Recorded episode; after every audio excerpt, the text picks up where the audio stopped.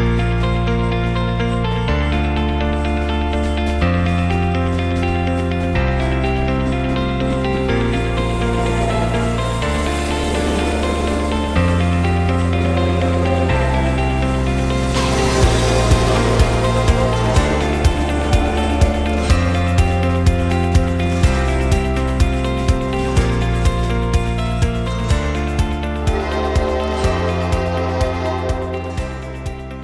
Hallo, liebe Freunde der Eisenbahn.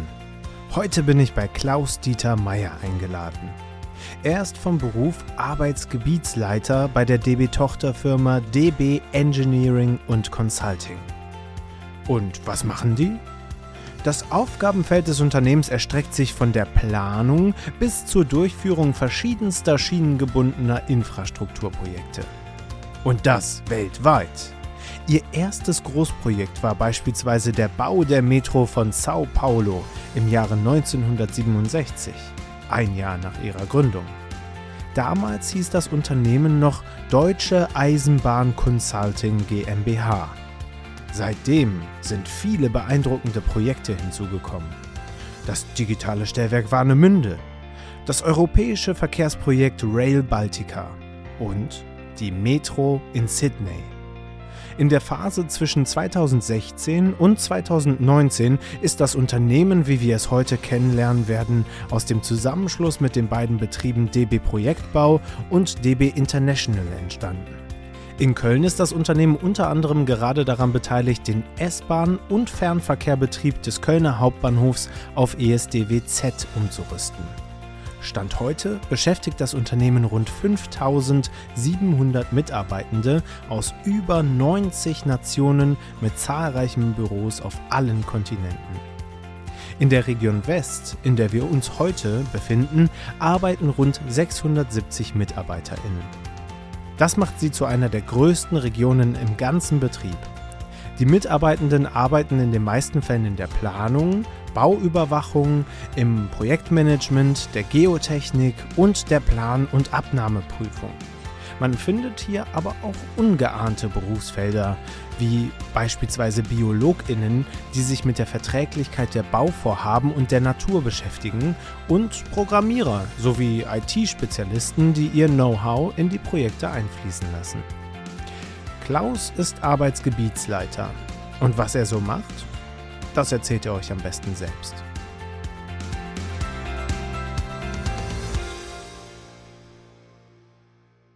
Vielen Dank, dass ich da sein darf, Klaus-Dieter. Ähm, hier im, im, wunderschönen verschneiten äh, Euskirchen oder im Raum Euskirchen sind wir ja hier. Wir sitzen in einer richtig stilechten oder in einem richtig stilechten Baucontainer. Ist das eigentlich so der, der, der Hauptort, an dem du ähm, auch deine Zeit verbringst?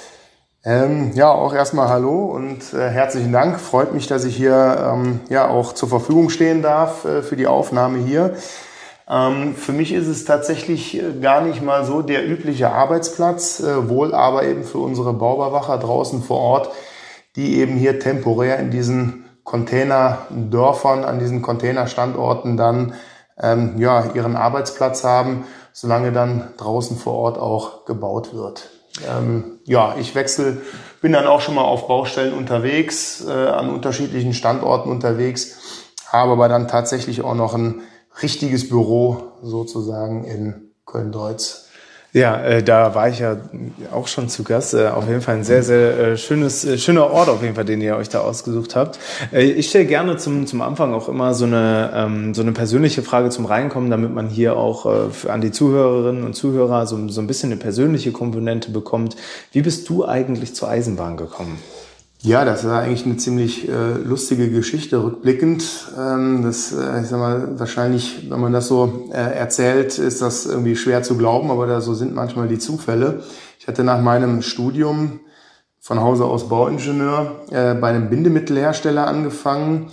Ähm, Rheinische Baustoffwerke war das damals im Kölner Westen im Braunkohlen-Tagebaugebiet. Äh, habe aber dann relativ schnell gemerkt, äh, dass das nicht so ganz äh, das ist, was mir Freude bereitet.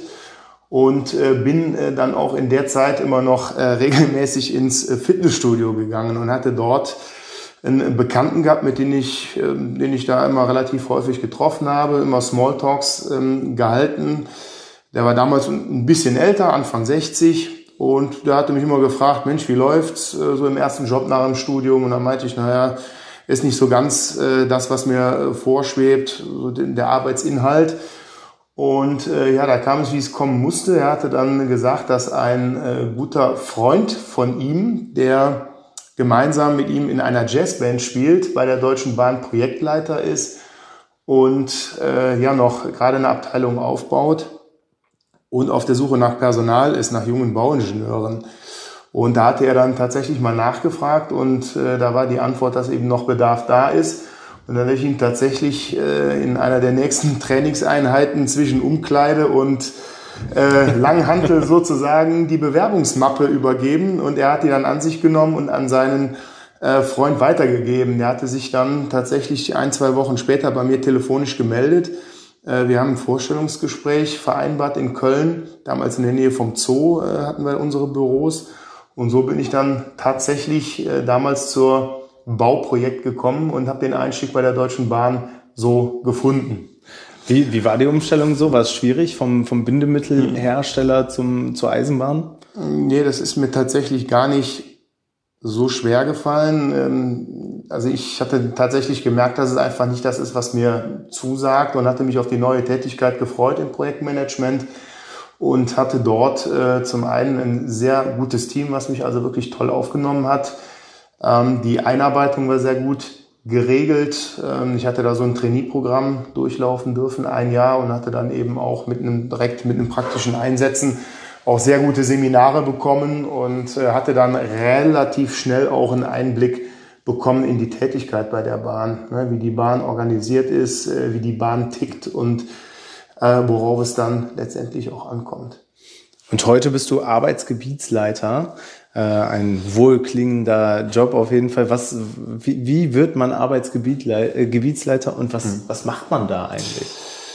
Ja, ähm, ich bin ja erstmal vorher auch in verschiedenen ähm, Stellen unterwegs gewesen im Bahnkonzern als Projektingenieur, dann als Referent im äh, Schall- und Erschütterungsschutz. Bin ein paar Mal ähm, ja, hin und her gewechselt, habe so meine Erfahrungen gesammelt und äh, naja, auch in einem Unternehmen gibt es ja entsprechende ja, Fluktuationen. Äh, wir sind eine, eine wachsende Organisation, es gibt neue Stellen, neue Arbeitsgebiete, neue Bereiche werden geschaffen und dadurch hat man natürlich auch die Möglichkeit, immer wieder auch in, in Lücken reinzuschlüpfen. Und äh, hatte mich dann irgendwann auf diese Arbeitsgebietsleiterstelle ähm, beworben. Äh, zuerst im technischen Management äh, und hatte dann eben innerhalb der Bauüberwachung dann gewechselt in die Bauüberwachungszentrale. Und ähm, ja, zu der Frage, was macht ein Arbeitsgebietsleiter? Ja, also es geht tatsächlich so ein bisschen auch wie so ein, wie so ein kleiner Unternehmer, würde ich mal sagen. Ähm, mein Arbeitsgebiet besteht mittlerweile aus äh, 42 Mitarbeiterinnen und Mitarbeiter unterschiedlichster Couleur und äh, Fachbereiche. Und äh, da geht es eben tatsächlich darum, eben dieses Arbeitsgebiet zu strukturieren, ähm, insgesamt ähm, am Laufen zu halten. Also da geht es äh, sowohl um Personalentwicklung, Nachfolgeplanung, dass man schaut, dass das eben, äh, dass man arbeitsfähig bleibt, dass die Kollegen ähm, ja letztendlich auch bei Laune ähm, bleiben. Personalbetreuung, Personalentwicklung ist ein sehr wichtiges äh, Thema heutzutage. Äh, die betriebswirtschaftlichen äh, Kenngrößen kommen auch nicht zu kurz. Äh, wir müssen halt schauen, dass wir wirtschaftlich unterwegs sind dass wir mit unseren Aufträgen ähm, Geld verdienen. Und so ist es tatsächlich irgend so ein buntes Potpourri verschiedenster Themen, die man sich dort ähm, annehmen darf, um eben insgesamt dieses, dieses Arbeitsgebiet sozusagen am ja, arbeitsfähig und schlagkräftig zu halten. Klingt so ein bisschen wie das Mädchen für alles in allen Bereichen, ne? ja, ma manchmal ist es, ist es tatsächlich so. Ähm, man, man hat äh, sehr viele, sehr viele Aufgaben, sehr viele Tätigkeiten, sehr viele Fragestellungen, ähm, was das Ganze aber auch interessant macht, weil es immer wieder neue Facetten gibt, wo man sich reinarbeiten kann. Ähm, ja, es ist auch ein Unternehmen entwickelt sich weiter. Das heißt, auch dort die, die Aufgaben, die Anforderungen ähm, ändern sich. Es müssen äh, Mitarbeiter neu anders qualifiziert werden. Es gibt neue Aufträge, neue Herangehensweisen äh, innerhalb der Bahn auch neue Geschäftsmodelle, wo es dann gilt, sich anzupassen.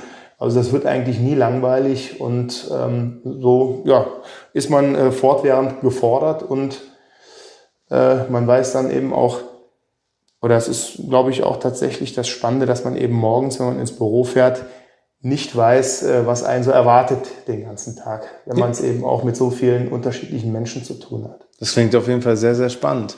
Im Vorfeld hast du ja auch davon gesprochen, dass ihr ähm, hier bei DB Engineering und Consulting unter anderem auch Biologen und Biologinnen oder auch mhm. Geologen und Geologinnen ähm, unterhaltet. Ist, ist, ist diese, sind diese Biologen so da, schon das Exotischste bei euch? Ähm, ob es das exotischste ist äh, am Ende des Tages, weiß ich gar nicht, aber ich könnte mir vorstellen, dass der Biologe vielleicht derjenige ist, den man am, am wenigsten erwarten würde äh, in unserem Berufsfeld. Aber es ist tatsächlich so, dass die umweltfachlichen Belange in den letzten Jahren auch im Rahmen unserer Tätigkeit massiv an Bedeutung äh, gewonnen haben. Äh, ich weiß es damals noch vor rund 20 Jahren, als ich bei der Bahn angefangen habe da ist dieses Umweltthema relativ äh, stiefmütterlich behandelt worden. Es ist irgendwie mitgelaufen, mitgemacht worden. Ähm, das funktioniert halt ähm, heute tatsächlich nicht mehr so, weil schon auch ähm, an vermeintlich sehr stark befahrenen äh, Bahnstrecken halt sehr häufig auch seltene Tiere ihren, ihre Nischen gefunden haben. Und bevor man dann dort, äh, sage ich mal, irgendwo ein Baufeld freiräumt oder anfängt zu bauen, muss halt eben geschaut werden, ob dort äh, seltene geschützte Tiere leben und wenn sie dort vorkommen, wie dann eben entsprechend auch damit umzugehen ist, ja, ob man Tiere umsiedelt, ob man äh, Bereiche schützt, um eben äh, den Lebensraum zu erhalten. Das sind eben Fragestellungen, äh, die dort unsere umweltfachlichen Mitarbeiter zu betrachten haben.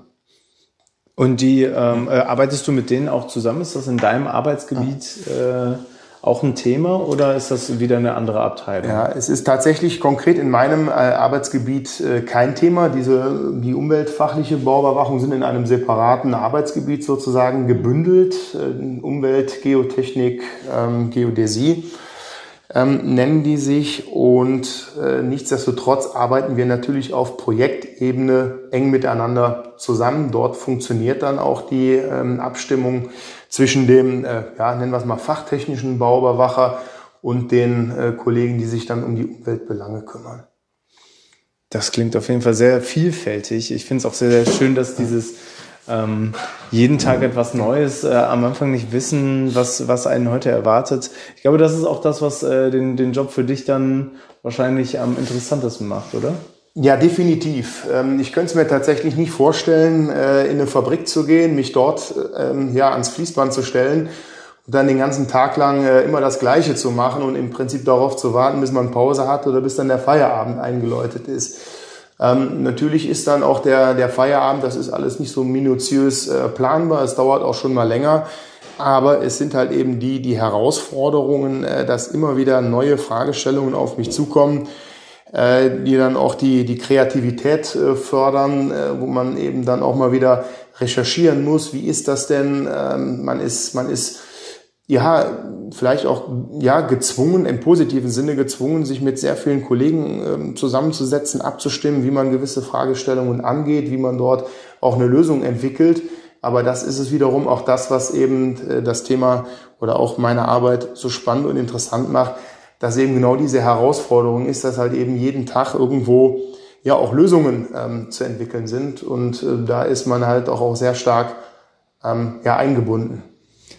Und äh, in meiner Vorrecherche habe ich, habe ich echt gestaunt. Ihr arbeitet ja unheimlich international. Auf allen Kontinenten habt ihr Büros. Ähm, überall habt ihr schon mitgewirkt. Und äh, da, da wäre jetzt auch meine Frage, hast du ja. auch schon im Ausland äh, gearbeitet für DB Engineering oder warst du jetzt eher in, hier in diesem Bereich West, in dem wir uns befinden? Ja. Ähm, also im Ausland selber gearbeitet habe ich noch nicht. Äh, sehr wohl hatten wir aber vor zwei Jahren äh, Kollegen in Saudi-Arabien besucht, die ähm, ja für eine gewisse Zeit dort äh, tätig waren oder auch noch tätig sind.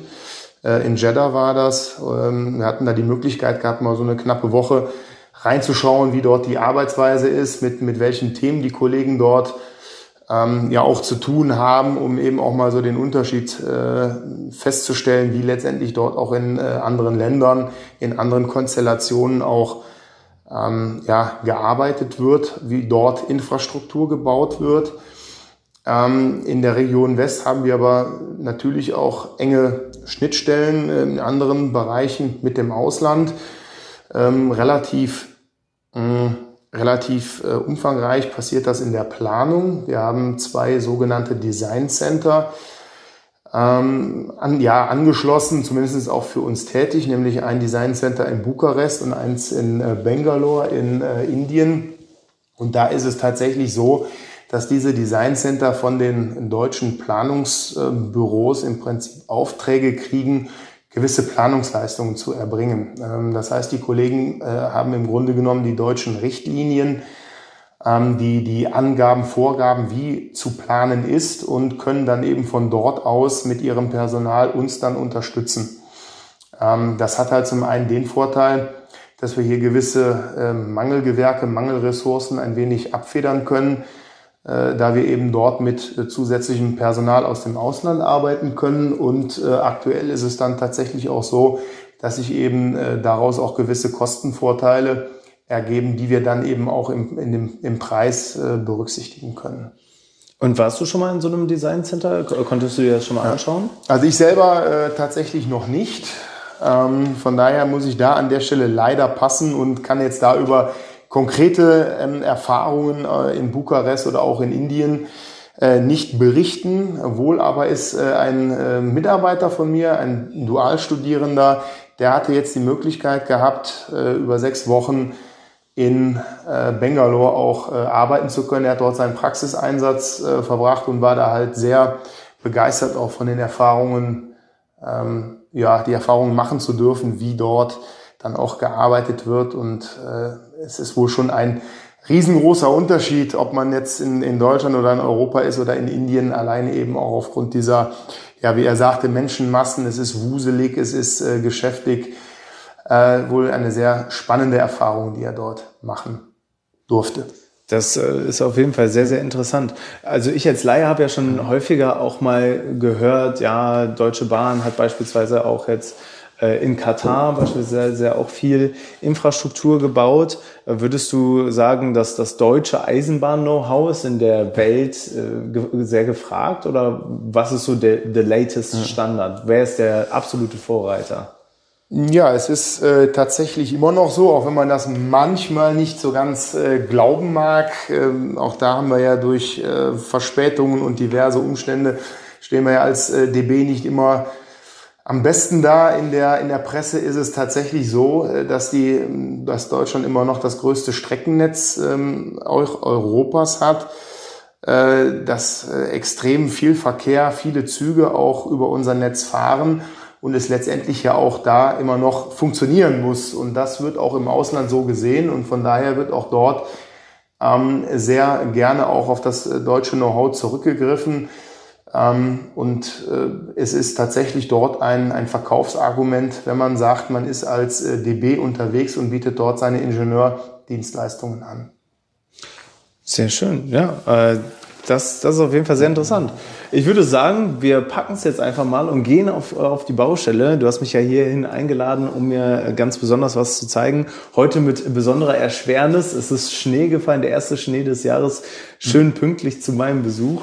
Ähm, aber wir werden schauen, ähm, was, wir da, was wir da vorfinden können. Äh, würdest du sagen, Schnee ist eine besondere Herausforderung für, für Baufirmen, für die Bauüberwachung auch? Ja, bei der, also die Witterung äh, natürlich. Also sowohl im Sommer, wenn es zu heiß wird, äh, gibt es dort gewisse ähm, ja, gewisse ja, Grenzen oder Schranken, wo man einfach sagt, dort äh, ab gewissen Temperaturen darf man beispielsweise am Oberbau nichts mehr machen, um eben die Gleislagestabilität nicht zu gefährden, weil eben auch bei großen äh, Temperaturen, bei sehr heißen Temperaturen eben dieser ganze Gleiskörper unter Spannung steht, sozusagen durch Hitze äh, äh dehnt sich äh, äh, Stahl aus und äh, dort ist es dann eben tatsächlich auch untersagt, äh, dann etwas am Oberbau zu machen. Ähnlich ist es im im Winter, wenn wir dann Richtung ähm, ja, Minusgraden unterwegs sind, wir Frost haben, dass eben beispielsweise auch gewisse Kabel nicht mehr verlegt werden können, weil eben das Material durch die Kälte spröde und ähm, zerbrechlich wird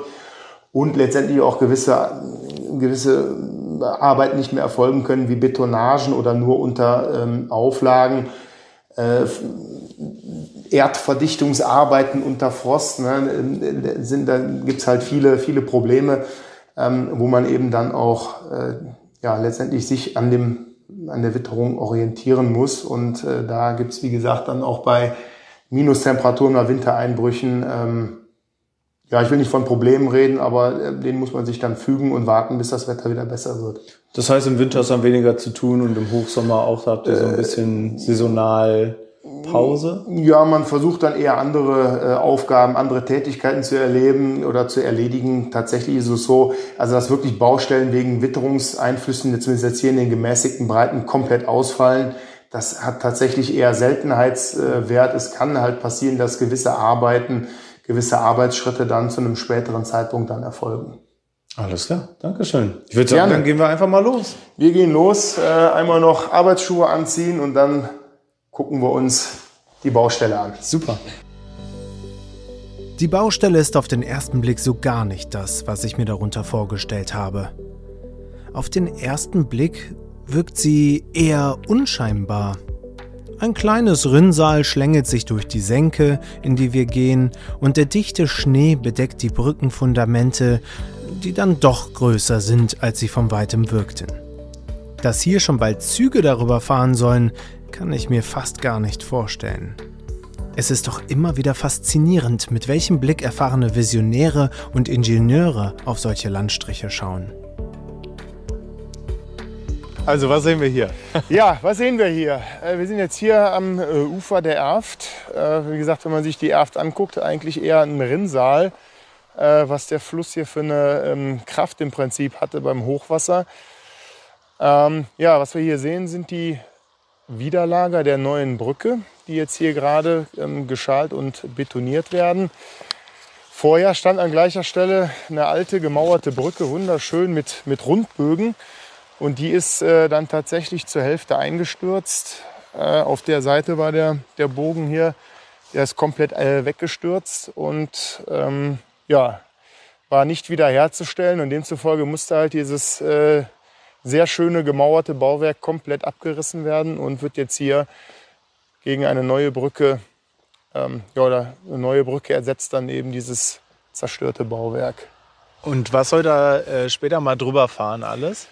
Ja, das ist äh, tatsächlich jetzt keine, keine wahnsinnig große äh, Eisenbahnstrecke hier. Das ist eine eingleisige Strecke, die von Euskirchen bis Bad Münstereifel geht. Ähm, ja, ein Regionalzug, S-Bahn, Nahverkehrszug ist das, äh, der dann idealerweise Richtung Mitte nächsten Jahres hier wieder fahren soll. Oh, das sieht echt äh, sehr interessant aus. Also was ich hier sehen kann, sind zwei große Klötze, die an beiden Seiten der, der Erft quasi aufgebaut werden.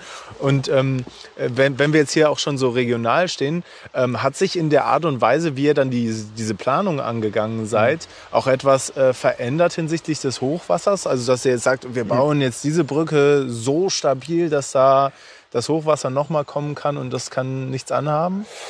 Ja, also der große Unterschied zumindest der, wenn man äh, sich dann auch die alte Brücke anschaut, klar wird, ist, dass eben die, die Durchflussbreite sozusagen, äh, dass die deutlich größer ist äh, als bei der alten Brücke. Dort hat es, wie gesagt, diese Rundbögen gegeben mit Pfeilern, die dort in diesem Flut- oder auch Flussbereich ähm, sind wodurch äh, letztendlich bei einem Hochwasser natürlich auch begünstigt wird, dass sich da Treibgut, Baumstämme oder äh, was auch immer davor im Prinzip verhakt, ja, das Wasser sich aufstaut und dann eben auch den, den Druck auf die Brücke erhöht. Und äh, hier versucht man eben dann auch durch einen größeren Bereich, den man offen hält, äh, bei Hochwasser zu verhindern, dass sich dort Treibgut aufstaut und dadurch eben dann eine Brücke dann auch äh, so ein Hochwasser überstehen kann. Hi, ich melde mich einmal aus der Post-Production, weil es gerade zu diesem Thema ein paar interessante Neuerungen gab. Klaus hat mir gerade geschrieben, dass das Eisenbahnbundesamt sein Unternehmen damit beauftragt hat, ein Forschungsprojekt durchzuführen, in dem herausgefunden werden soll, wie man die Infrastruktur und vor allem Brücken besser auf solche Umweltkatastrophen vorbereiten kann. Dabei arbeitet die Umweltabteilung der DB Engineering und Consulting sogar mit der RWTH Aachen zusammen. Genutzt werden dabei unter anderem auch die Daten der Flutereignisse der Region, in der wir dort stehen. Es bleibt also weiter spannend und zu hoffen, dass die Infrastruktur in Zukunft stärkeren Kräften trotzen kann. Ähm, und, und, was machst du jetzt hier konkret, wenn du hier mal vorbeikommst als äh, Arbeitsgebietsleiter? Was sind deine Aufgaben hier konkret auf der Baustelle?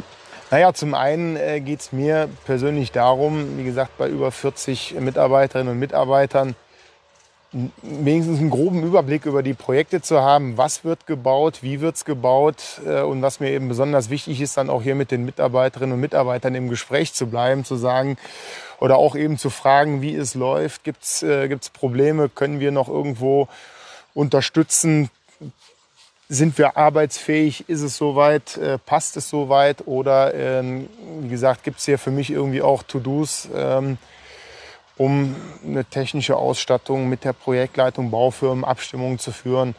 Äh, das ist eigentlich hier an der Stelle eine Aufgabe. Kommt eigentlich der, der, Bürgermeister des Dorfes dann auch vorbei, wenn der Spatenstich gemacht wird? Gibt es so welche Eröffnungsgeschichten?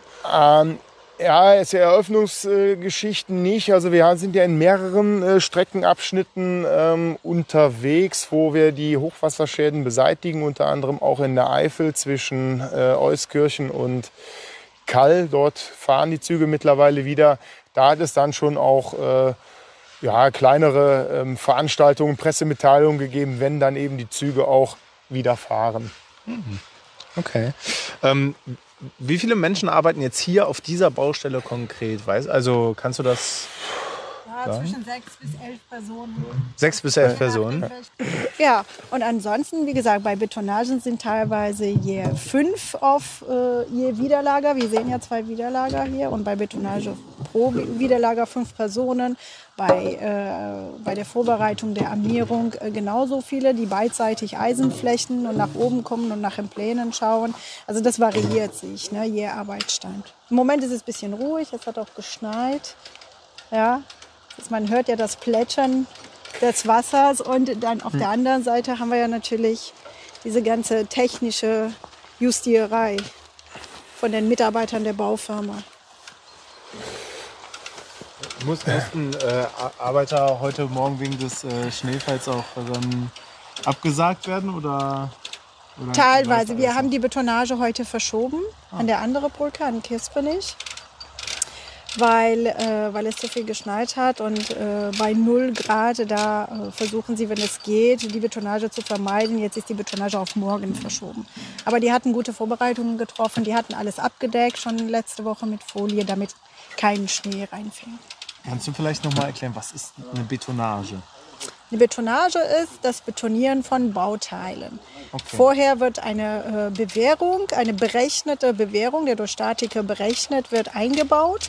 Dann wird diese Bewährung abgenommen, meistens von den Bauüberwachern und bei komplizierten Bewährungen von den äh, Prüfsachverständigen und äh, nachdem die Bewährung freigegeben ist zur Betonage, kann betoniert werden. Das heißt, es wird entsprechend Beton bestellt, was auch vom Statiker vorher festgelegt wurde, welche Zusammensetzung dieser Beton hat und welche Festigkeit dieser Beton haben soll.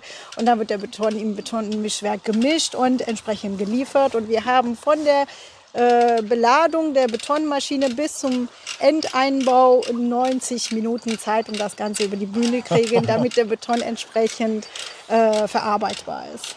Wahnsinn. Wie, wie groß wird so ein Ordner für so eine Baustelle? Wenn ihr, wenn ihr, wenn ihr jede, jeden einzelnen Schritt nachhalten müsst, das ist doch irre. Ja, das sind einige ja. Kartons. Ja. Da ist es mit einem Ordner nicht getan. Also genau. Also es hängt dann von der Größe ab. Aber es sind schon tatsächlich einige äh, Umzugskisten mit, mit Ordnern und Akten, die dann irgendwann übergeben werden. Wahnsinn. Wie lange müssen die äh, aufbewahrt werden? Zehn Jahre. Zehn Jahre? Ja. Wahnsinn. Wahnsinn. Krass.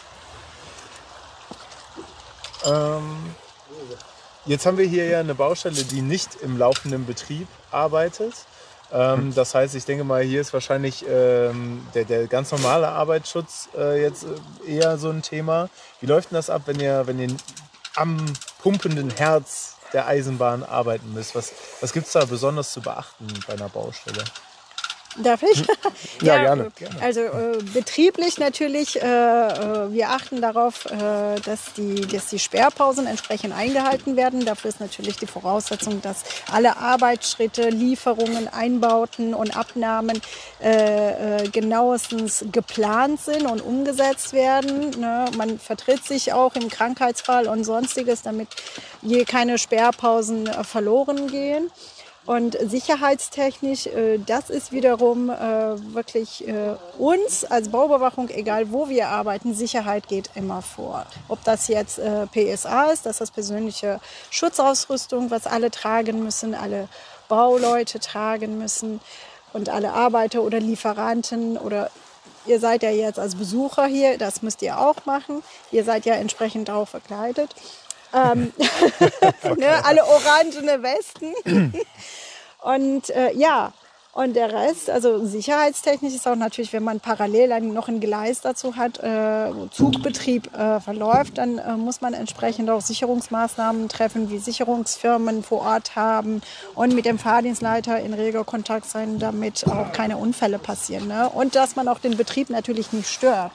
Ja, kann man dann auch nur bestimmte äh, Baufirmen beauftragen oder Partner beauftragen, die ihre Mitarbeiter und Mitarbeiterinnen geschult haben, äh, sei jetzt mal, was es zu beachten gibt im Gleisbereich dann?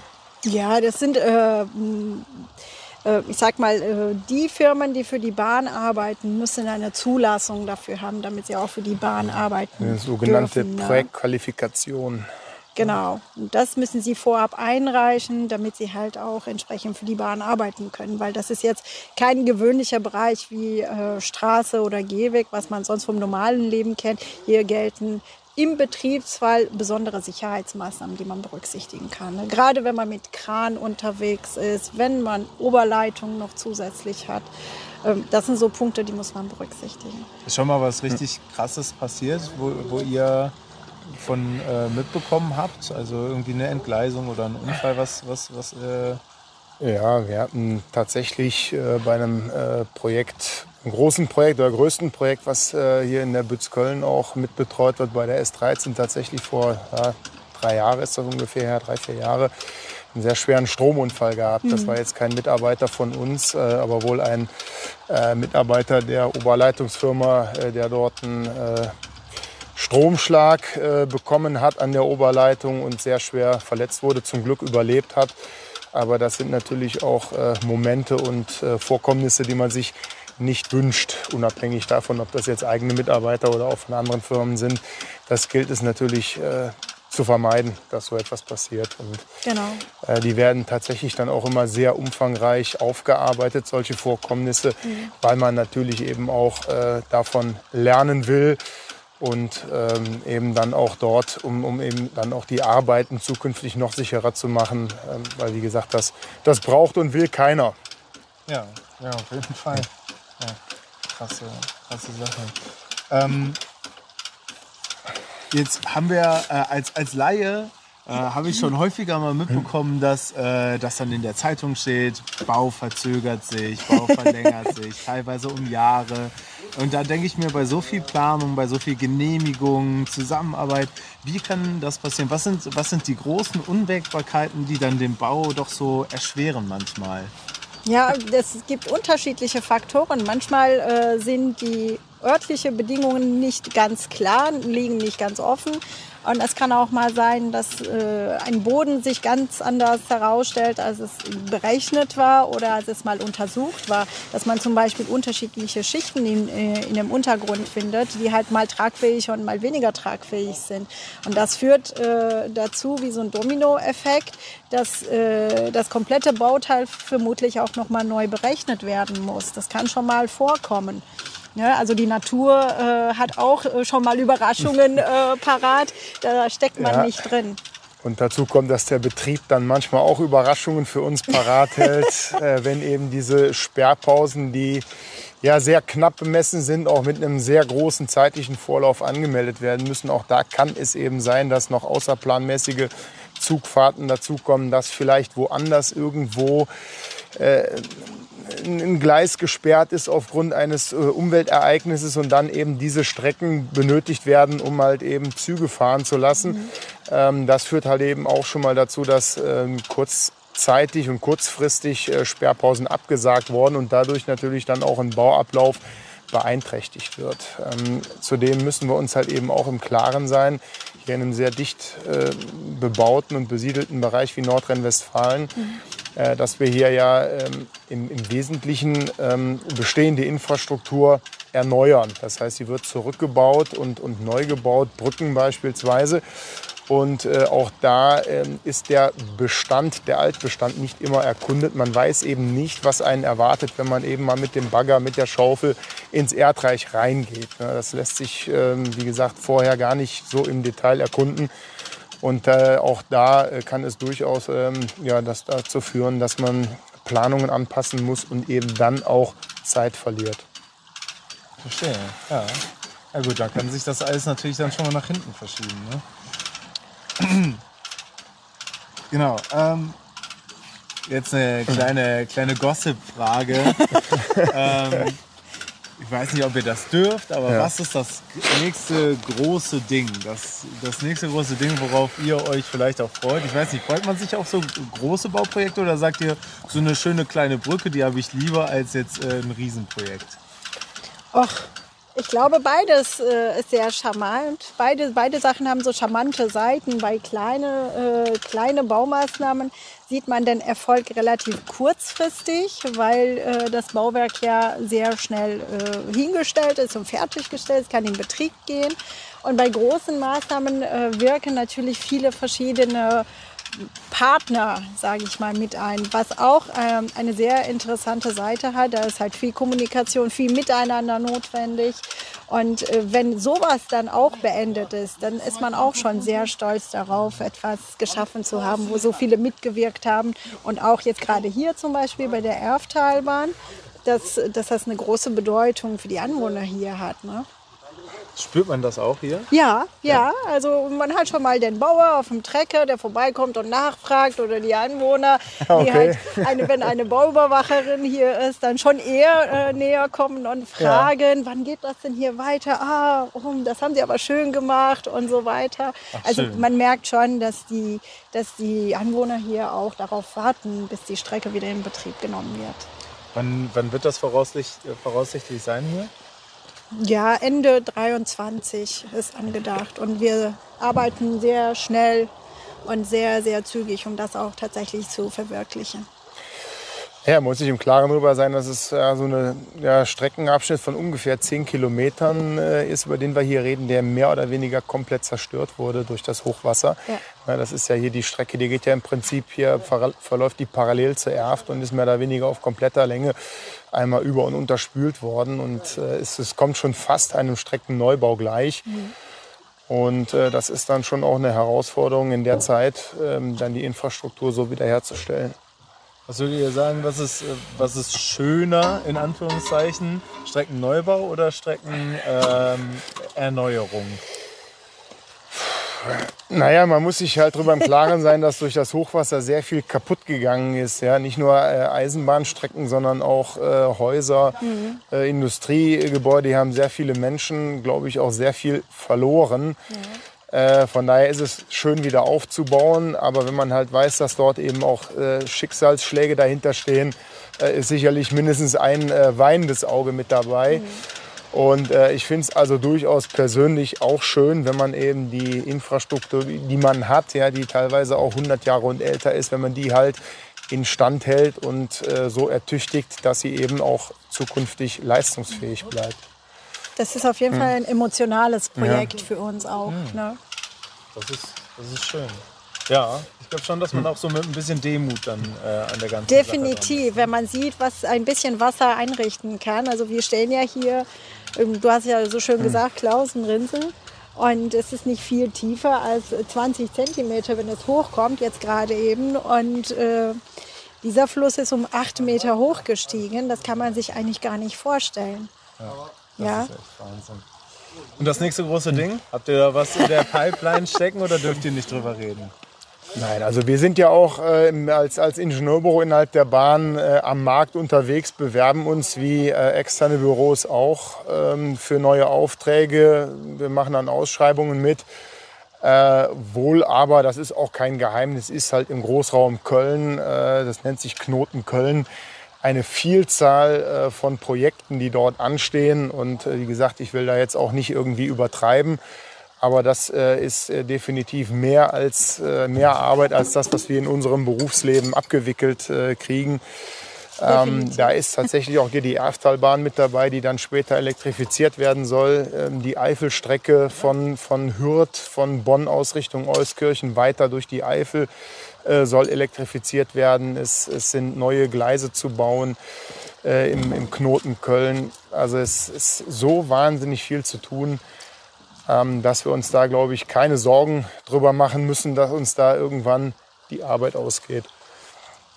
Und das ist natürlich auch für mich wiederum als Arbeitsgebietsleiter schön und wichtig, dass ich auch versuche, dann äh, ja, Projekte und Arbeit äh, in der Nähe der, der, ähm, der, der Kollegen oder der Wohnorte auch zu finden, weil das eben auch etwas ist, womit wir als Arbeitgeber werben, dass wir sagen, ihr braucht äh, nicht durch Deutschland zu fahren, sondern wir sehen zu, dass wir die Arbeit vor der Haustür sozusagen organisiert kriegen.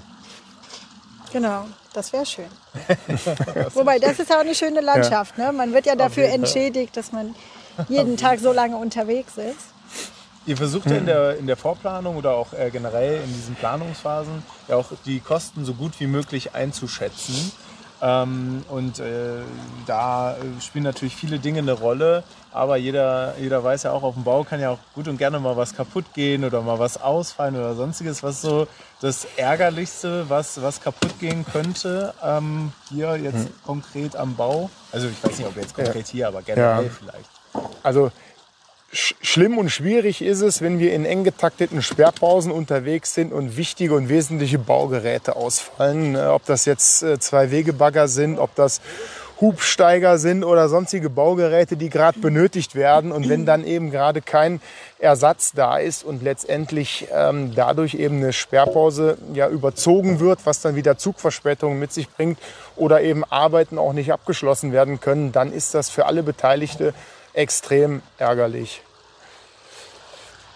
Du hast ja eben auch äh, im Vorgespräch, wir haben uns vorher auch ein bisschen ja. unterhalten, auch davon gesagt, dass äh, Diebstahl auch immer mehr ein Thema wird. Plant ihr in der Vorplanung schon so, so eine Prozentmarge äh, an Diebstahl äh, ja, ein? Oder? Also wir als, als Bauüberwachung äh, nicht. Die im, im Projekt ist mir das jetzt auch nicht bekannt. Also die Projektleitung, dann der Auftraggeber, meistens die DB Netz AG, ähm, kalkulieren da sicherlich nicht mit ein. Aber äh, wir sehen es zu, zunehmend, dass eben die, ähm, die Baustellen eben auch äh, gesichert werden mit entsprechenden äh, Videokameras, mit tatsächlich auch entsprechenden ähm, äh, Verbindungen dann auch in Richtung äh, Polizei beispielsweise, dass eben dort, wenn Unbefugte eine Baustelle äh, betreten, über Bewegungsmelder funktioniert das Ganze dann äh, eben auch versucht wird, dort eine, eine gewisse Sicherheit zu garantieren. Äh, aber eben tatsächlich auch auf den Baustellen ähm, während der Bauabwicklung ist es tatsächlich so, dass sehr häufig äh, Kabel geklaut werden oder auch Fahrdrähte, Oberleitungen, ne, die äh, aus, aus ähm, Kupfer sind. Das ist halt ein Problem, äh, was allgegenwärtig ist. Ja. Ist Und, hier schon was weggegangen auf der Baustelle?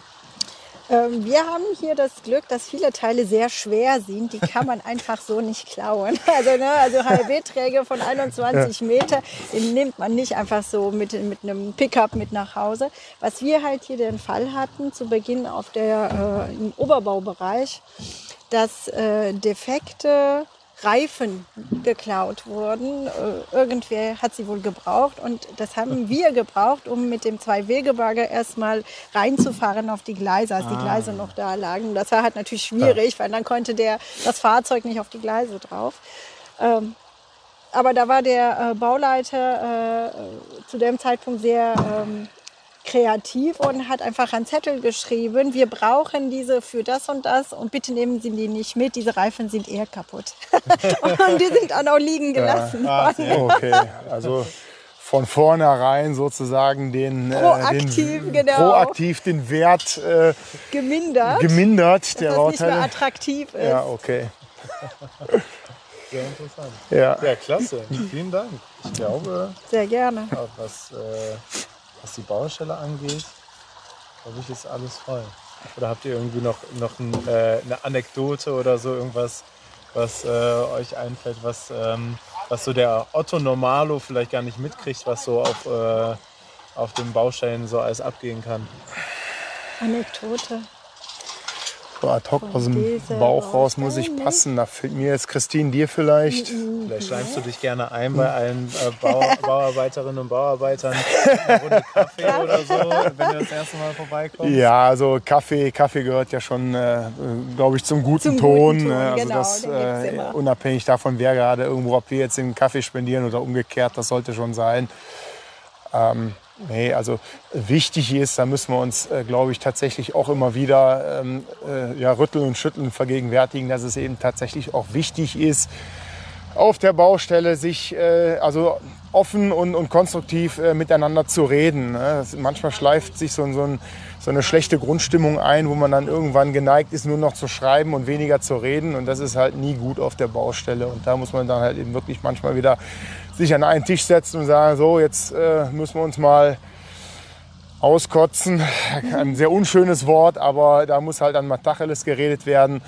Und äh, meistens geht es dann auch wieder. Da muss man aber auch sagen, also wir von der Bauüberwachung Köln, an für sich sind wir schon so gepolt, wir versuchen immer das Gespräch zu suchen und immer in guter Kommunikation zu bleiben, weil wir die Erfahrung gemacht haben, äh, über vieles kann man reden und man kann es auch im schlimmsten Fall diskutieren und dann hat man aber auf jeden Fall eine Lösung dafür gefunden. Ist uns lieber, als wenn Missverständnisse oder mangelnde Kommunikation zu ähm, Verlängerung der Baus Baumaßnahmen führen, äh, was auch natürlich mit Kosten verbunden ist. Ne? Ja, und das haben wir, denke ich mal, bis jetzt in der Regel ganz gut hinbekommen. Ich denke auch, ja. Das das zeigt uns auch die Stimmung. Also hier auf dieser Baustelle ist die Stimmung eigentlich ganz gut an für sich.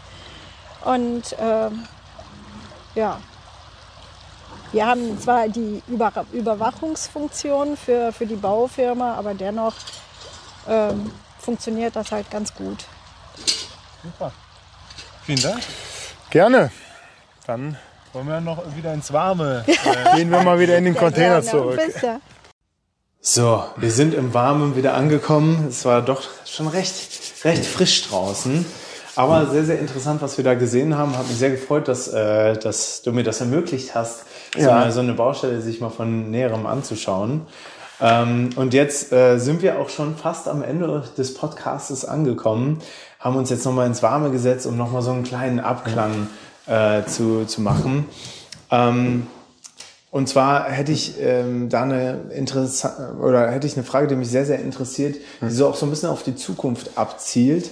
Ähm, ähm, hast du da eine Idee, wie wird sich die Infrastruktur der Zukunft verändern? Was ist so die, die, die Zukunft, die äh, auf uns wartet, gerade so mhm. Infrastruktur im Eisenbahnwesen? Ja, ich, ähm, also erstmal jetzt äh, vor dem Hintergrund des äh, Klimawandels und der angesprochenen ähm, Verkehrswende ähm, glaube ich schon, dass die Eisenbahninfrastruktur eine große Zukunft hat. Ähm, sie kann ja eben sehr energiearm auch betrieben werden. Äh, sie kann mit elektrischer Energie betrieben werden, so dass ich äh, schon glaube, dass wir hier eine, eine, eine Zukunft haben und auch die Schiene tatsächlich brauchen, um äh, tatsächlich auch die Menschen mobil zu halten. Ähm, mit den äh, neuen schnellen Verbindungen innerhalb Deutschlands und Europas ähm, wird ja die Bahn auch, denke ich, schon trotz aller trotz aller Kritik äh, konkurrenzfähiger werden und vor allem auch schneller und somit eben dann auch zunehmend äh, eine Alternative werden zum, ähm, zum Auto und äh, zum Flugzeug. Äh, es muss sicherlich noch ein bisschen was getan werden, auch was das Thema Automatisierung und Digitalisierung anbelangt, äh, um eben, äh, sag ich mal, auch da den, den Herausforderungen des demografischen Wandels ähm, vielleicht auch zu begegnen, dass man eben versucht, auch dort ähm, die, die Personalintensität etwas weiter runterzukriegen. Und das gar nicht mal vor dem Hintergrund zu sagen, man will Arbeitsplätze abbauen, sondern dass man eben äh, vielleicht auch in der Zukunft gar nicht mehr so dieses riesen Arbeitskräftepotenzial hat und damit eben durch Automatisierung ähm, dieses Thema so ein bisschen angeht oder auch gegensteuern kann. Ähm, in, in, der, in der Vorarbeit habe ich mich, mich auch so ein bisschen in Infrastruktur reingelesen und ich habe so ein bisschen das Gefühl, dass, dass manchmal auch so ein bisschen experimentiert wird äh, in, in Sachen Infrastruktur.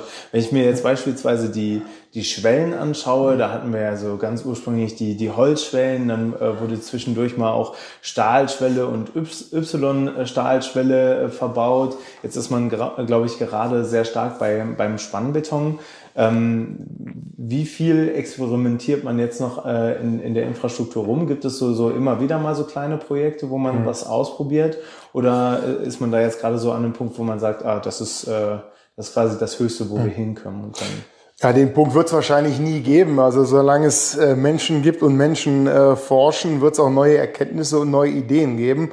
Und das ist auf jeden Fall auch gut so. Ähm, also wo, wo ich weiß, äh, da, wo im, im Bahnkonzern tatsächlich auch einiges äh, läuft und ausprobiert wird, ist halt eben mit dem äh, 3D-Druck, dass man es eben äh, darüber ähm, versucht, eine zunehmende Anzahl oder an, zunehmende Anteile äh, von diversen Ersatzteilen, ob das jetzt so kleine Kunststoffteile sind in Zügen, kleinere Ersatzteile, die vorher lange bestellt werden mussten, wo es zum Teil lange Wartezeiten gibt, dass man die halt eben mit diesen äh, 3D-Druckern selber herstellt, punktgenau im Prinzip dann auch verfügbar hat und somit äh, nicht auf Lieferanten angewiesen ist und auch keine Lagerhaltung braucht. Also da sehe ich durchaus das Potenzial, ähm, äh, ja, dass, dass, dass das ausbaufähig ist, dass man äh, dort eben versucht, zunehmend auch auf diese Technologie zurückzugreifen. Ähm, in der Bauüberwachung als äh, Unterstützung ähm, nutzen wir zunehmend auch Multicopter, sprich Drohnen, um äh, Vermessungsarbeiten auszuführen, Fotodokumentationen, Streckenbefliegungen. Also da ist sicherlich einiges an äh, Potenzial auch für die Zukunft noch äh, vorhanden. Das heißt, wir können uns auf die gedruckte Brücke hm. freuen.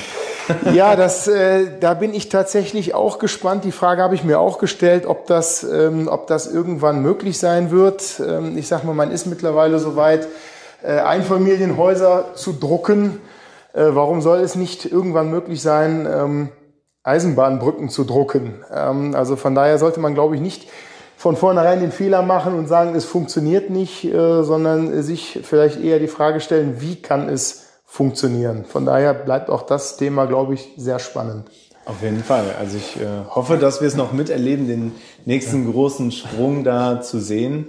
Ähm, ja, wir sind am Ende angekommen und auch eine Frage, die, die ich gerne auch so zum Abschluss stelle, wo wir das Persönliche vom Anfang mit dem Persönlichen vom Ende schön zu einem kleinen Bonbon zusammendrehen können.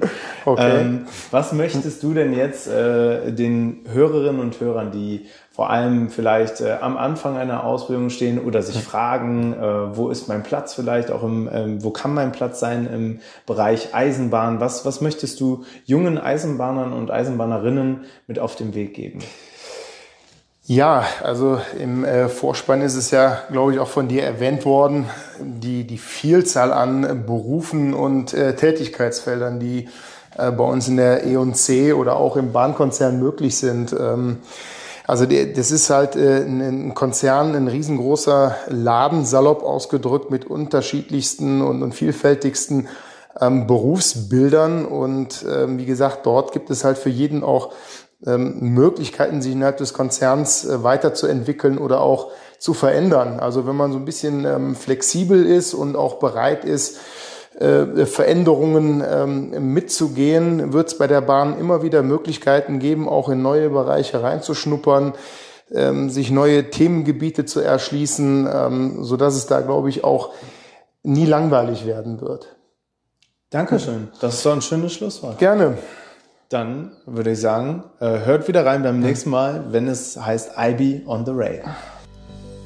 Zum Schluss möchte ich noch ein paar Worte des Dankes aussprechen.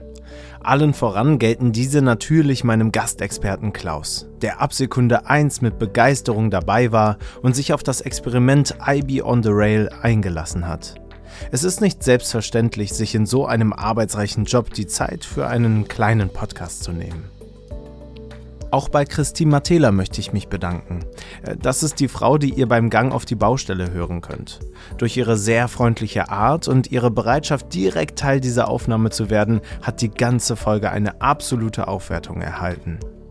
Zuletzt möchte ich mich bei DB Engineering und Consulting bedanken, die alle Aufnahmen genehmigt haben und mich mit unzähligen Informationen rund um das Thema Infrastrukturbau versorgt haben. Ich habe mich wirklich sehr willkommen bei euch gefühlt. So, Freunde der Eisenbahn, ich hoffe, wir hören uns zur nächsten Folge wieder. Allzeit gute Fahrt.